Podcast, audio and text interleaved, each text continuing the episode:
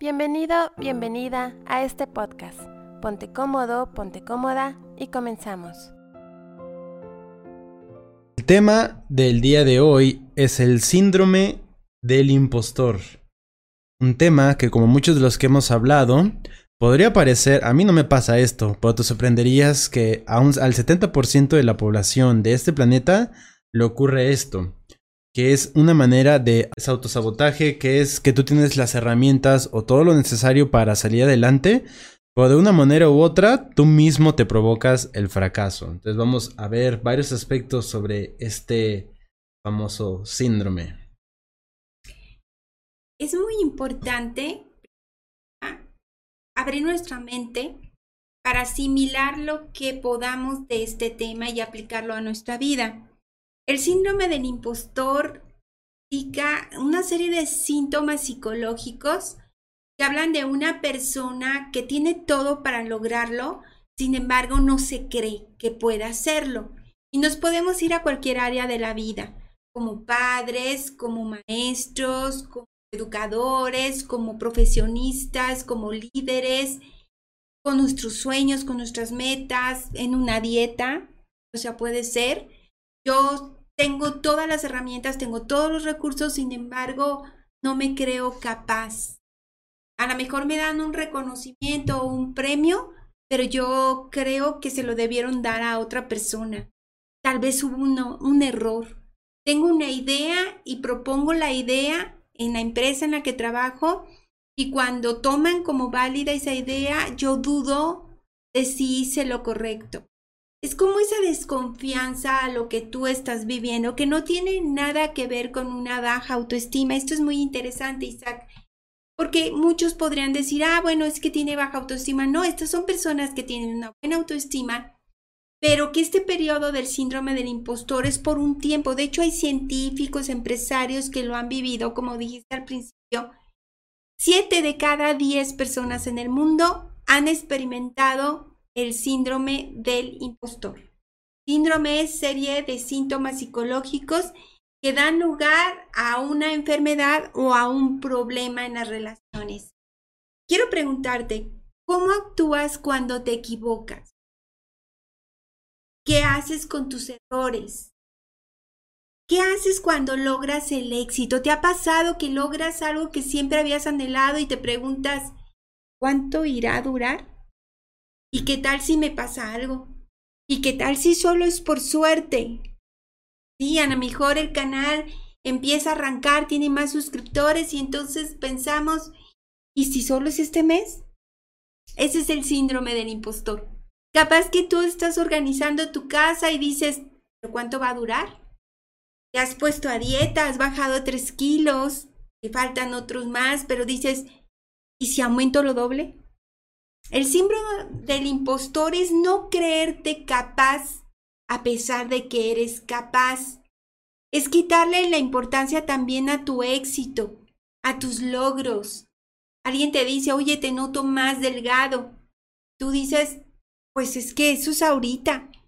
Espérate el siguiente mes a ver cómo ando. ¿Sí? No crees que vayas a lograr lo que estás haciendo. Le quitas importancia y la verdad es que te sientes inseguro. Acabas de comprar una casa y estás pensando que la vas a perder. Y cuando alguien te felicita porque compraste o tienes una nueva casa o te cambiaste a un nuevo departamento, tú respondes, pues a ver cuánto me dura el gusto. Ese es el síndrome del impostor. Y es esos síntomas que permiten reconocer que tienes un problema porque en verdad te sientes mal todos tus triunfos, todos tus logros, estás comparándolos con otras personas, eh, no porque no te quieras, sino porque hay ese celo de por qué me está pasando esto a mí. Es curioso, pero hay muchas personas que se sienten mal cuando les va bien.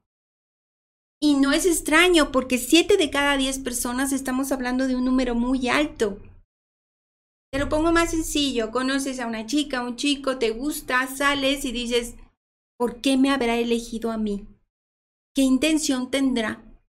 Capaz que quiere asaltarme. O sea, empiezas como a dudar de que es por ti. Por eso es tan importante. Ese es el síndrome del impostor. Todos esos síntomas que te hacen dudar de tu capacidad de tener éxito y de las herramientas que tienes, de tus talentos, de tus cualidades, no porque tengas baja autoestima, sino porque es un periodo corto. A diferencia de una persona con baja autoestima, nunca cree en ella. Esta es una persona muy exitosa y muy segura de sí misma, pero pasa por un periodo de bajón emocional. Ahora sí, puede ser que yo sea súper segura, súper seguro, pero hay un periodo en el que justo cuando me va mejor que antes, dudo de mí bastante. ¿Se dan cuenta la diferencia entre baja autoestima? Pero creo que todos en algún punto lo llegan a sentir. Pero ¿por qué el cuerpo se hace, bueno, la mente te hace eso? ¿eh? ¿Por qué? Por esa, ahorita vamos a ver el origen. Déjame que les cuente el origen, pero hay razones de cómo nos formaron, de cómo nos educaron, de dudar de nosotros. Si ganas una carrera de niño o ganas el premio por, un, por una actividad que hiciste y dices, de verdad lo hice, tú tienes un ejemplo muy claro y lo vivimos cuando alguien ganó un premio por un poema que hizo y qué dirección le mandó, también a ti te ocurrió que un cuento que elaboraste en el colegio y mandan a llamar para decirte, ¿lo hiciste verdaderamente tú? Tú decías, sí, yo lo hice, me gusta mucho, ¿te acuerdas una novelita que estabas escribiendo cuando eras niño? Y bueno, los, el director me mandó a llamar y dije, pues sí, sí la hizo, pero todas esas conductas de los adultos alrededor de nosotros nos hace incluso llegar a pensar, ¿lo hice? ¿No será que no lo hice? ¿No será que creo que lo hice pero no fui yo? ¿Sí? Eh, llegas a una empresa que siempre había soñado, por fin eres contratado y luego empiezas a creer, estoy aquí porque no se dieron cuenta que no soy tan inteligente. Y cuando se den cuenta de que no soy tan brillante, ¿qué va a pasar? ¿Me van a despedir? A diferencia de una persona con baja autoestima, todo el tiempo duda de ella y una persona con el síndrome del impostor solamente es por un periodo, un periodo de adaptación, salir de tu zona de confort, entrar a una nueva zona. Este estudio surge en el año de 1978, o sea, no es hace mucho tiempo, por una persona científica que se llamaba Pauline Haynes. Y ella, esta mujer, eh, una genio en la ciencia, empieza a recibir premios y reconocimientos y se queda con la sensación de, ¿me lo merezco? Y ella hizo un análisis. En un principio ella creía que el síndrome del impostor era más común en las mujeres, porque les cuesta trabajo reconocerse capaces, pero no, tengo la noticia de que es igual en hombres y mujeres.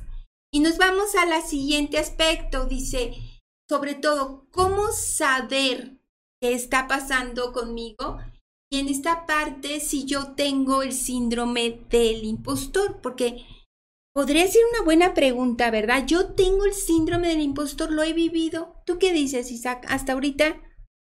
Sí, no, pues creo que sí, me queda claro que en algunos puntos, ya sea a menor o mayor escala, sí. hasta incluso hay una frase muy común que cuando la gente gana algo así dices que no me la creo. Sí, exacto. ¿Qué pasó cuando el canal se volvió un super canal y se volvió nuestra, nuestro trabajo, nuestro único trabajo y al que nos dedicamos al 100%? Yo sí pasé un periodo, a lo mejor horas, a lo mejor día, en el que dije, wow, lo que siempre había soñado, trabajar estudiando, preparándome para exponer temas, lo que tú también amas y lo que te gusta, por fin se materializó. Y sí, son como unos minutos, horas o un día o dos en el que dices, ¿es cierto? Si has oído que dices, a ver, pellizcame para ver si es verdad, porque es tan increíble lo que estamos viviendo, lo estamos disfrutando tanto, que no me la creo.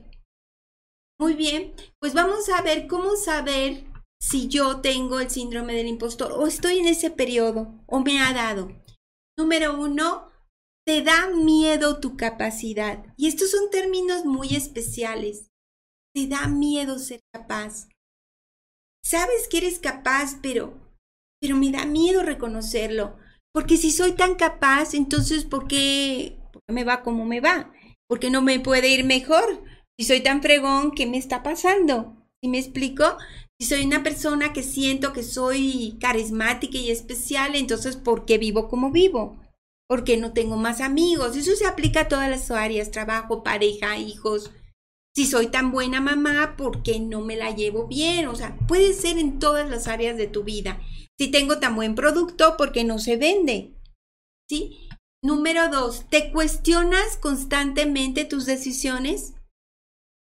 Quiero esto, pero ¿de verdad lo quiero? ¿Valdrá la pena? ¿Va a funcionar? Evitas que haya evaluaciones. Evitas que alguien te diga si te gusta o no le gusta tu producto o lo que estás haciendo. No, no, no, no, no quieres porque esperas lo peor. También es muy difícil para ti recibir un cumplido.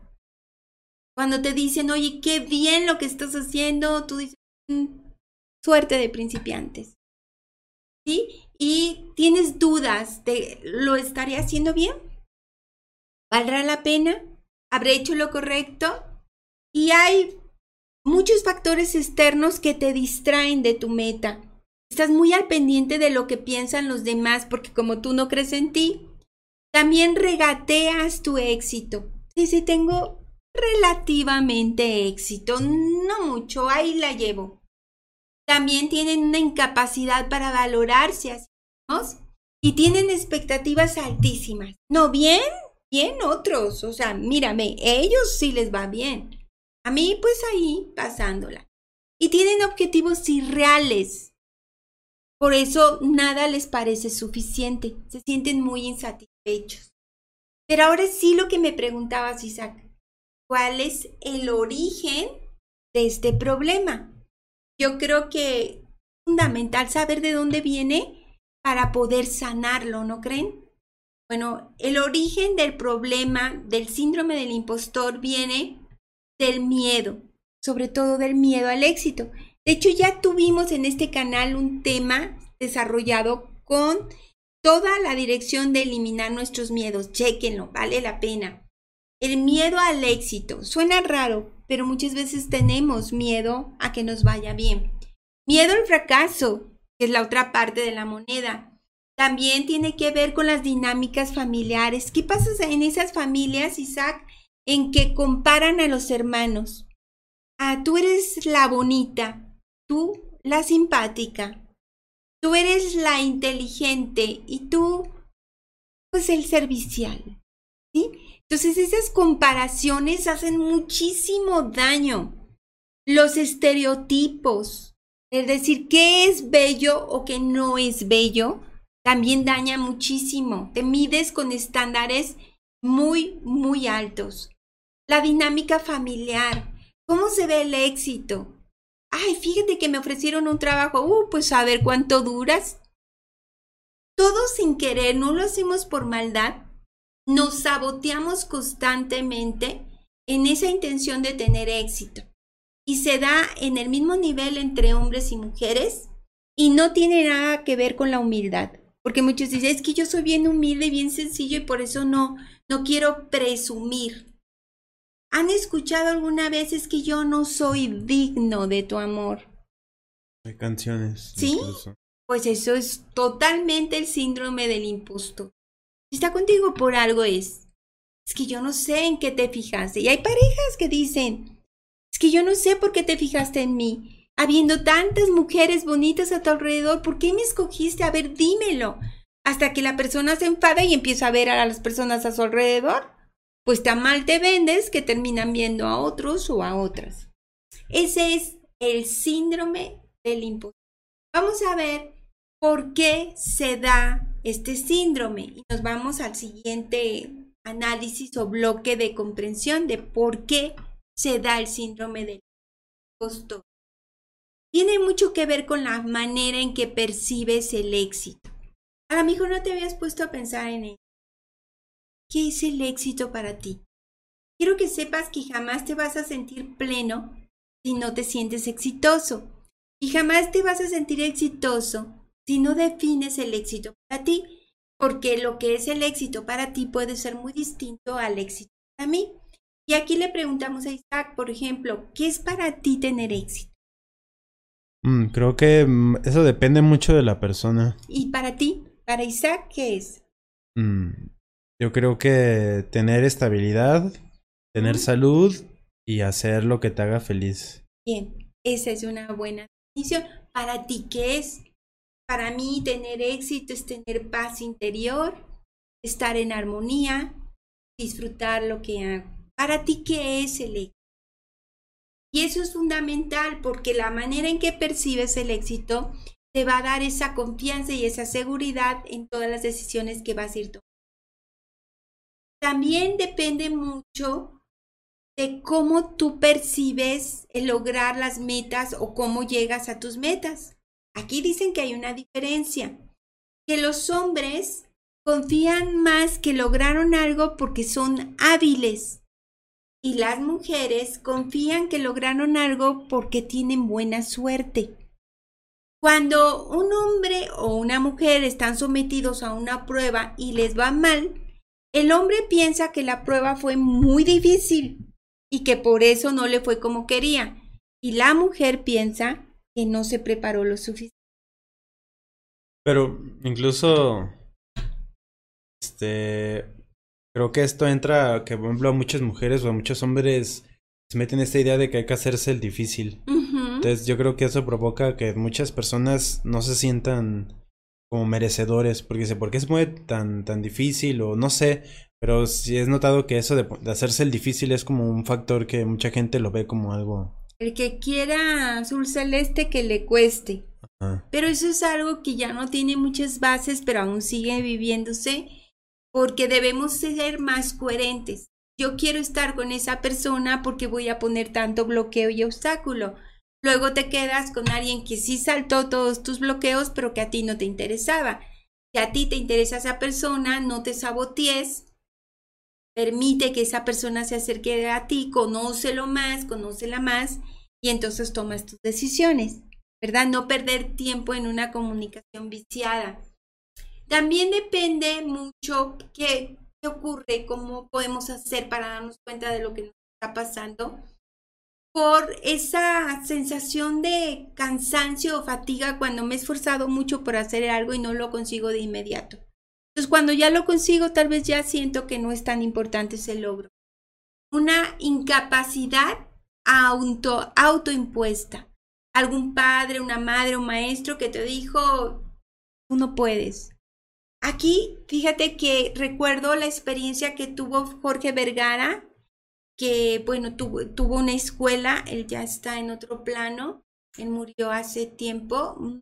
Bueno, pues él formó su escuela y él nos contaba que cuando estaba en la secundaria un maestro le dijo, tú nunca vas a lograr salir adelante.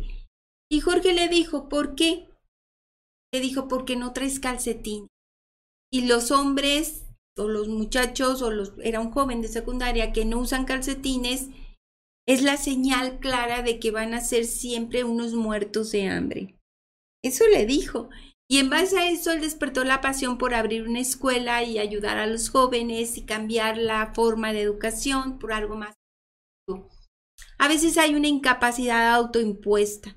Hay padres que les dicen a sus hijos, es que tú no puedes, tú no sabes, tú no tienes la menor idea, déjame hacerlo yo porque tú no. Y esa es una incapacidad autoimpuesta y por eso se da este sí. Este. También tenemos que hacer conciencia de esto para saber cómo salir de esta situación. ¿Qué hacer? Que vendría hacer un punto muy importante. ¿Qué debo hacer diferente? Pero antes de que veamos cómo hacerlo diferente, quiero contarte lo que sería el síndrome contrario. ¿Sí? Es una pregunta que hacen mucho. Bueno, este es el síndrome del impostor. Una persona exitosa que tiene muchas habilidades y talentos, pero que no se la cree. ¿Cuál sería lo contrario? es un síndrome que se le llama de superioridad ilusoria Y este surge en 1999, más reciente. De hecho, ganó un premio por este análisis de psicología, superioridad ilusoria, y habla de personas que es todo lo contrario, Isaac, de verdad no tienen ningún talento, pero ellos creen que lo tienen. ¿Sí? Esto se le llama como ser, bueno, le llaman en inglés desillusional. Muy bien.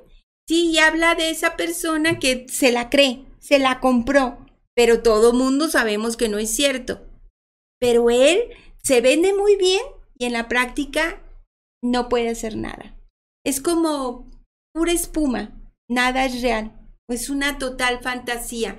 No, yo soy fregonazo, yo puedo hacer esto, yo te vendo todo lo que quieras, yo voy a hacer que tu gimnasio se convierta en el número uno y luego te das cuenta que no tiene ni la menor idea de lo que son una empresa, las finanzas o incluso como coach deportivo no tiene la menor idea. Mm, de hecho hay un youtuber o una figura que es bastante polémica que se llama Richie Espinosa, que es, un, es un muchacho, tiene como 22 años y es se está volviendo famoso porque él su forma de hablar es como yo soy el mejor, yo soy bien chido, vende cursos y es una persona que no está preparada, o sea, no tiene credenciales de nada sin embargo, te vende cursos como 8 mil pesos y todo eso.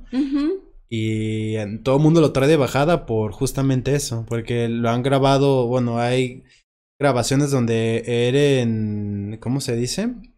En eventos, por ejemplo, hubo uno con el, con el dueño de Yakult y le dice, le hace como unas preguntas, pero como para exponerlo.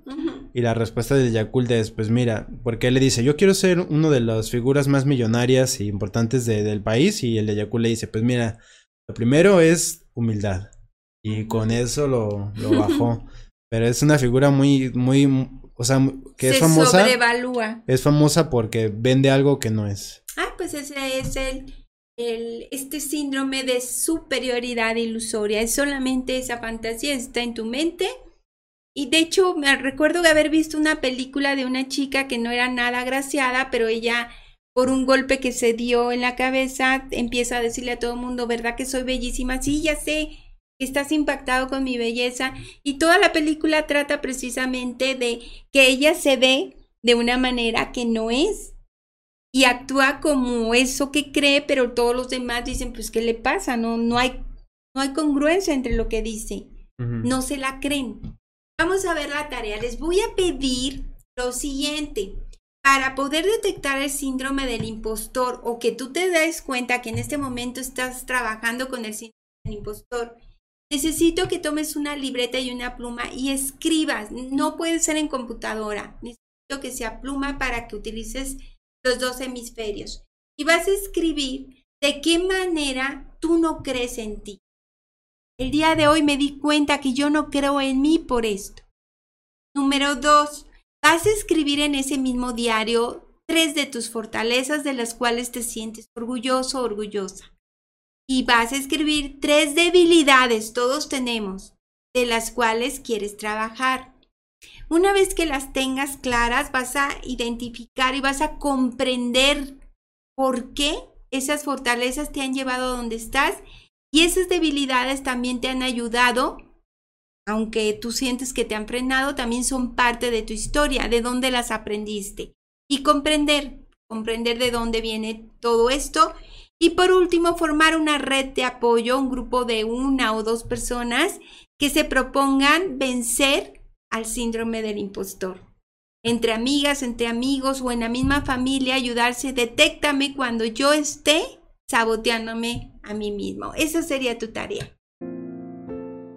Gracias por acompañarnos. Te invitamos a que te suscribas al canal de YouTube Minimalismo Simple y seas parte de esta maravillosa comunidad.